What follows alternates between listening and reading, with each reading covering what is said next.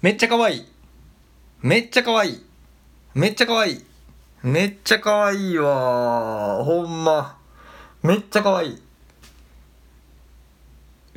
めっちゃ可愛いんですよ。俺がこれから喋ることは。ほんまに。これ喋ろうって。さっきまあもちろん準備しないからこれは。ほんまこの数秒前にあのこれ喋ろうと思ってすぐレコーディングボタンを押してるんですけどめちゃくちゃ可愛いわ。可愛い。恥ずかしいです。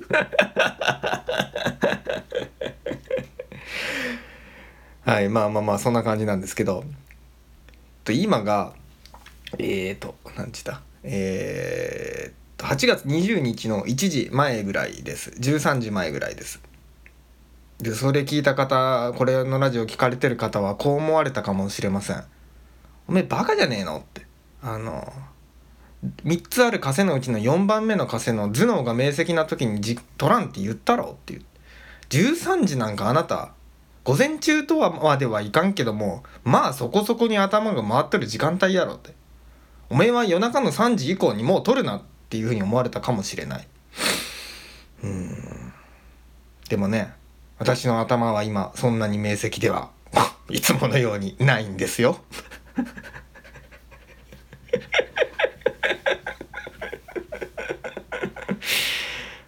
なんでないかと言いますとねさっきまで小説のアイデアを出しとったんよ。考えとったんじゃ。じゃからもう頭がクタクタなんですよ。新しく書いてる書くやつの。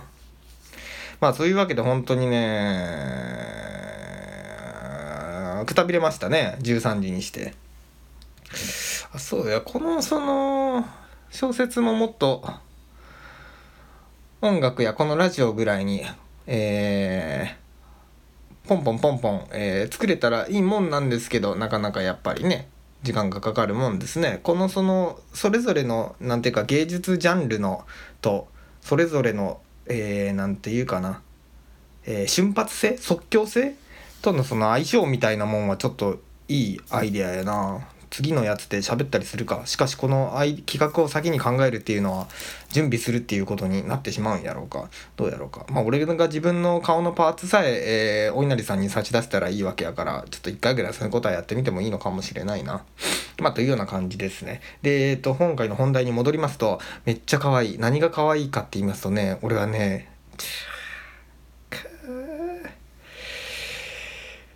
デートシーンが出てくる映像作品について話したいと思うんですよ。順番が逆やな。え映像作品に出てくる素晴らしいデートシーンについてちょっと喋ろうと思う。デートやからな。デートって。かわいいやろ。デートって恥ずかしいな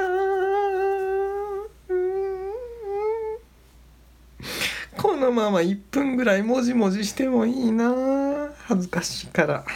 恥ずかしいな。もじもじしましょうかね。1分ぐらいみんなでね。デートか。恥ずかしい。デートって言葉自体がもう可愛いもんな。デート。うーん。可愛いな。まあそういう可愛い企画を考えた俺ですよ。なんだそれはっていう。松尾鈴木のエッセイとかのちょっと文体やったな今のは完全に。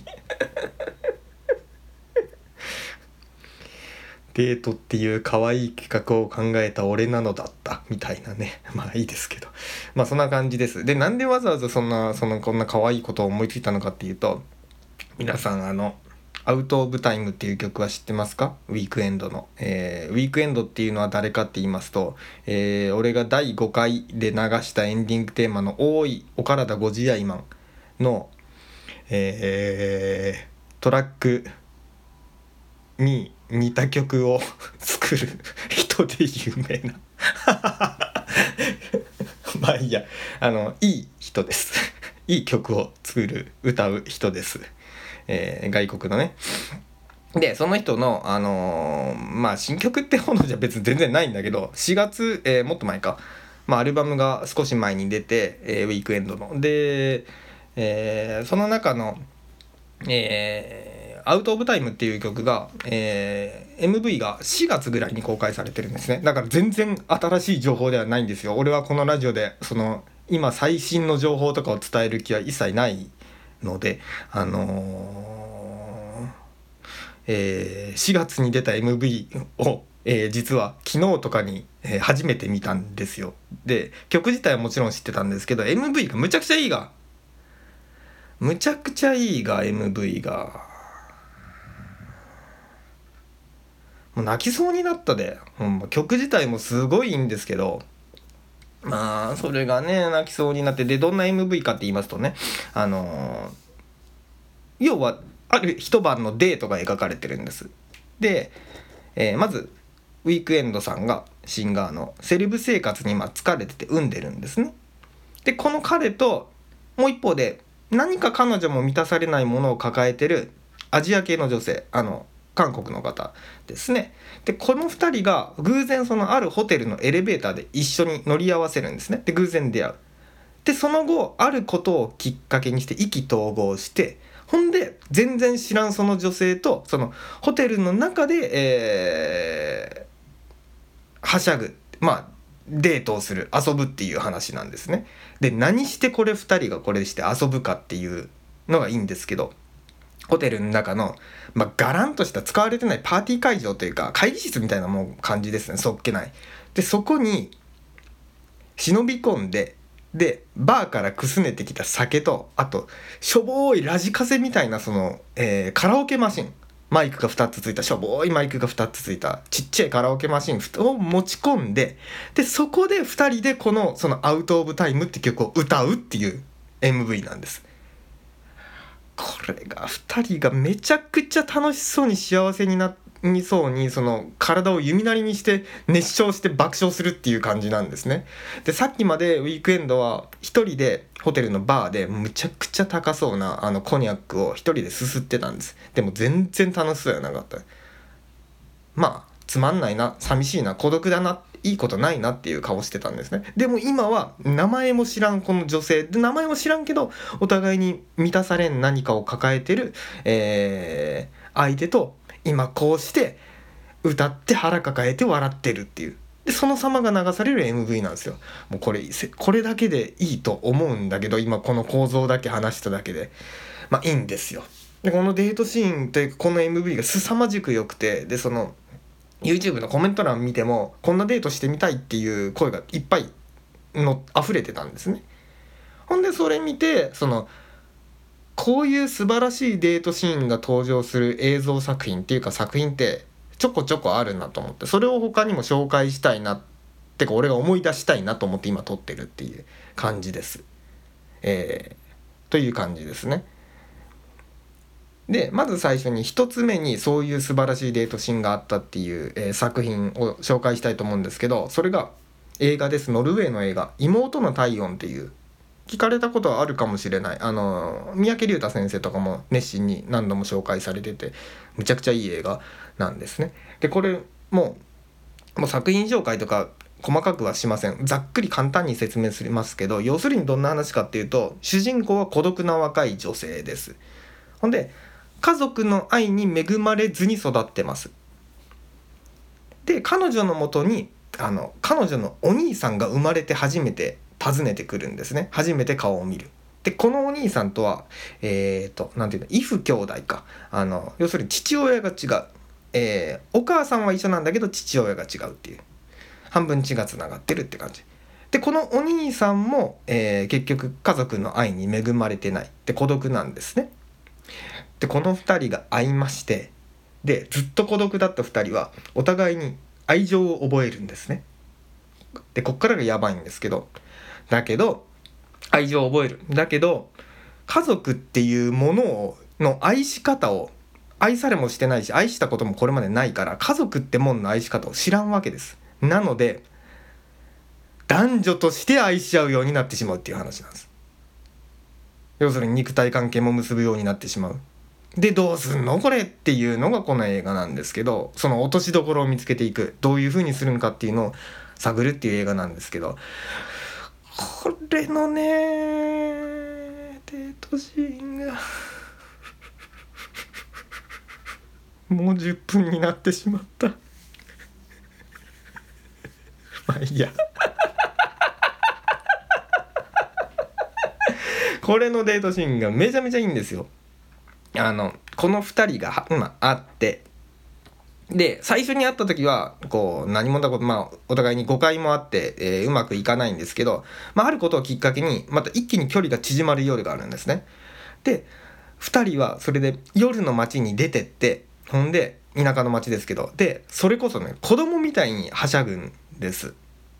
で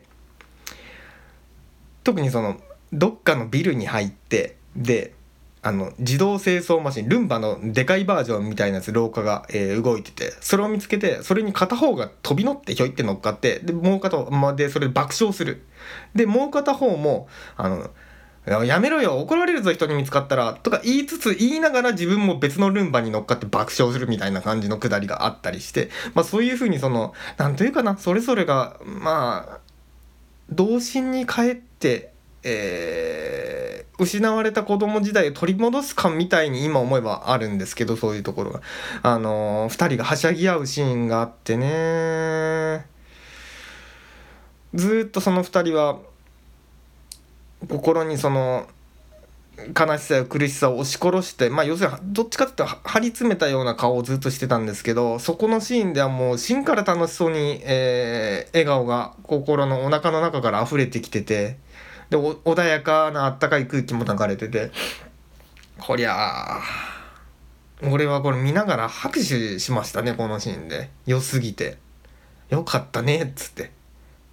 ただこれがまああのこっから2人は肉体的に結ばれていってしまうっていうそのいよいよ映画の本題が始まってしまう直前のシーンなんで30分か40分ぐらいのところではあるんですけどこのシーンを見るためだけに見てもほんまにいいと思うな。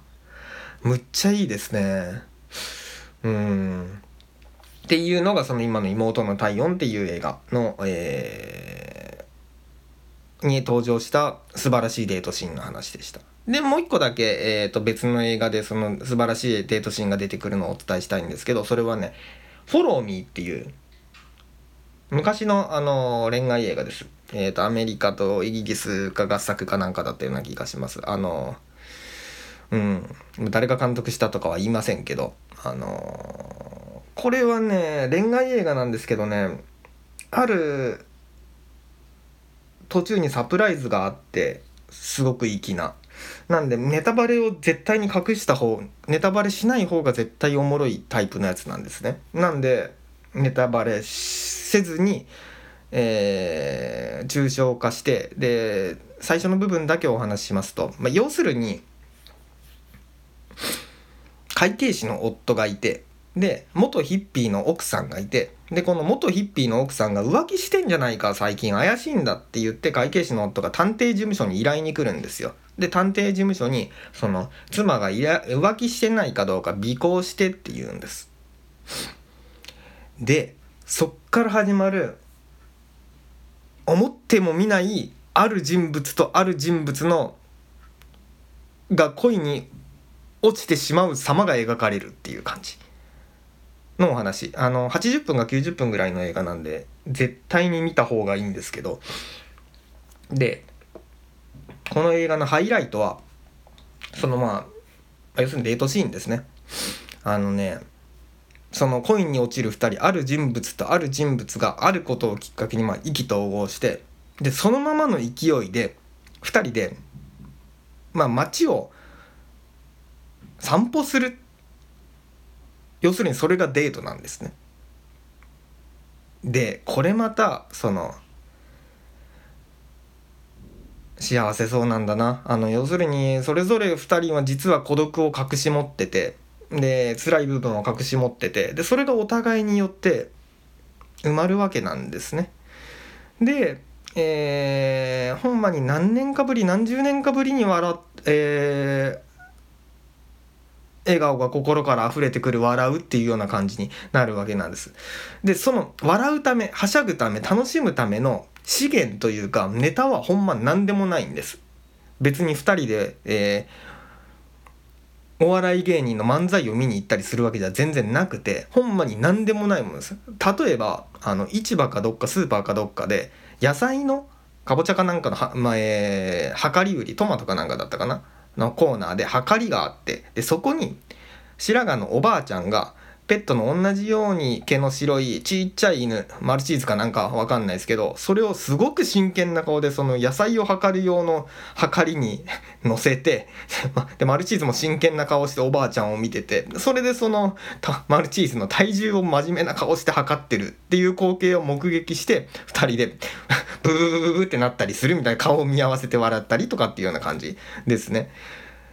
でもう一個だけ言いますけどこの映画でまあそのデートシーンの締めくくりとして2人で一緒にランチというほどでもないけど軽い軽食を2人でご飯を一緒に食べるシーンがあるんですけどそのスペシャル感たるやないですよ。全然金もかかってないしあのー、食べてるものもほとんど質素簡素って言ってもいいようなもんなんですけどおそらくこんな経験をしたら一生忘れんだろうなっていうようなえー、嬉しいことが起きます。嬉しいご飯を2人で食べますね。うん。まあ、なんて贅沢なんだっていうような感じがします。えー、でまあ今お伝えしたのがえーとあれだ「フォローミー」っていう映画ですね。うん。ですですです。のそのデートシーンがいいんだって言った話でした。あとはなあのあれですね。漫画の最近のあのチェンソーマンの第1部の方ですね。そのレゼレゼ編のあの夜に2人で学校に忍び込んでデートするあのシーンの素晴らしさとかもあるんですけどまあそれは読まれてる方も多いと思うのであのわざわざ説明はしません。まあそんな感じで素敵なデートシーンが出てくる作品はいっぱいあって、えー、まあいいなっていう話なんですけどでそれらに共通するのは要するにそのデートシーンが何をもって素晴らしくなってるのかなぜそれらのデートシーンは素晴らしいと感じさせるのかっていうのを考えたいんですけど第4回に登場してくれたストレス鈴木さんから LINE が来た。うん。音が鳴らんようにしといてよかったわ。レコーディングの邪魔になってしまうところやったからな。もしかしたら俺のレコーディングを察知して LINE をくださったんかもしれない。そういう力を持ってる人物ではあるからな。異能力者なんですよ。ストレスストレス鈴木さんは。うん。とんでもないな。もうすごく腰を折ってしまったな今俺は自分で。えーもう一回言いますね、えー、戻りますね。その素敵なデートシーンをどうやったら素敵なデートにできるかというか素敵なデートシーンを構成するものかっていう、まあ、共通点かっていうのをお伝えてか考えたいと思うんですけど、まあ、結局ねあのデートする場所環境っていうのはその2人以外にとっては面白くも何ともない場所であればあるほどいいんですよ。面白くない場所であり面白くない資源しかないところの方がいいんですね。でそれを2人の創意工夫っていうかもっと言うとあなたがいることによってこんだけおもろいんだよってなるのがいいっていう。2人の熱と周りのしょぼさが落差が激しければ激しいほど2人の幸せ度が強調されてより素敵になるっていう感じ。だからこれが例えば仮にあの2人以外にとっても普段からめちゃめちゃ素敵で面白い場所なんだとしたらでやってんだとしたら多分これほどの感動はないはずなんですよ。例えば、えーと、行ったことないんですけどディズニーランドとか？行ったことねえんだなまあいいまあ、ディズニーランドとか。で今のようなデートをするよりもディズニーランドが楽しいっていうことは、えー、皆さん承知ですから俺以外は。あの皆さんもう知ってることやから。楽しいのは楽しいんだ。誰が言っても楽しいんだから。じゃあない方がないところで2人が面白がってる方が2人のスペシャル感は強まっていいんですよね。だから例えばそのディズニーランドも、えー、もう営業停止になるかとかあとはまあ世界が滅亡してもいいんですけどその後の完全に廃墟になったディズニーランド。そこに2人が忍び込んで2人で、えー、キャッキャキャッキャ騒い遊んでる方が絶対にロマンチックやしスペシャルなものになるはずですね。いや俺可愛いな。むちゃくちゃ今日ずっと可愛いこと言ってるわ。可愛すぎる。誰が？僕が。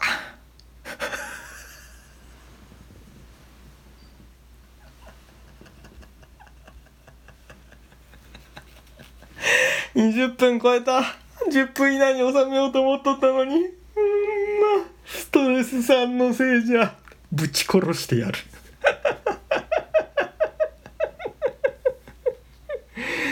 まあそんな感じですか。ああそうだ。あとはあとはえー、っともう一つの前提として、えー、デートが素敵になる前提としてそのデートをする前まではえー、ていうか相手と会うまではやっぱり孤独で満たされんもんがあるっていうのはまあ前提として不可欠ですね。足りんかったわけですよね。それを埋めてくれるのが相手なわけですから。だから足りんかったものを埋めてくれる相手と出会えたってその喜びがデートの瞬間に炸裂するっていう。でそれが画面越しに伝わってくるのが今のそのえー、素晴らしいデートシーンの結局はえーまあ仕組みというかそういうもんであるっていう話ですね。そうそう。うん。なんていうか可愛かったな。今回の俺は。前から可愛いとこがあるとは思っとったけど。こんなに可愛いとは。皆さんはいかがですか？そういうデートシーンをデートを実際にされたことはありますか？そうねあったらあのフォームに応募フォームで送ってきてほしいわ。こういうのがあったっていう。それでえー、なんというかもっとみんなで可愛くなりたいですね。もっとみんなで可愛くなりましょう。とんでもなく可愛いなあの人らって言われるような、えー、発信者とリスナーになれたらいいですね。もうみんなめちゃめちゃ可愛いっていうな。とんでもなく可愛い。とんでもなく可愛いんよ。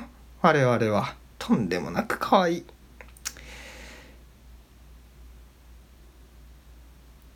俺も231回か2回ぐらいはそういうデートの経験がありますね。むちゃくちゃ楽しかったな。うんまあ。そうああいうような夜がずっと続けばいいのになとは思うんですけど。まあそういうわけにはいかないっていう。まあでもそういう経験があったなっていうのはやっぱ自分の人生をずっとこう懐で胸で温めてくれる思い出になりますねうんいピュアピープルだったな今日も。今回も。素直で可愛い、えー、23分か。それあの俺は愉快っていう言葉をよく使うんですけど愉快やな。愉快愉快愉快であるって。愉快指数100っていう曲を作ったぐらいなんですけど。うん。えー、その愉快っていう言葉はあれですね。さっきさ、えー、紹介した「フォローミー」っていう映画のある登場人物の口癖ですね。そっからインスパイアされてずっと俺は影響を受けて使ってんだろうか？忘れましたね。まあ、とにかく愉快って言葉と素敵って言葉をよく使いますね。このラジオのタイトルにも使われた。可愛いな。えー、なんていうかえー、俺の可愛さを今回は俺が再確認する放送でしたね。うーん何を言ってるんだ？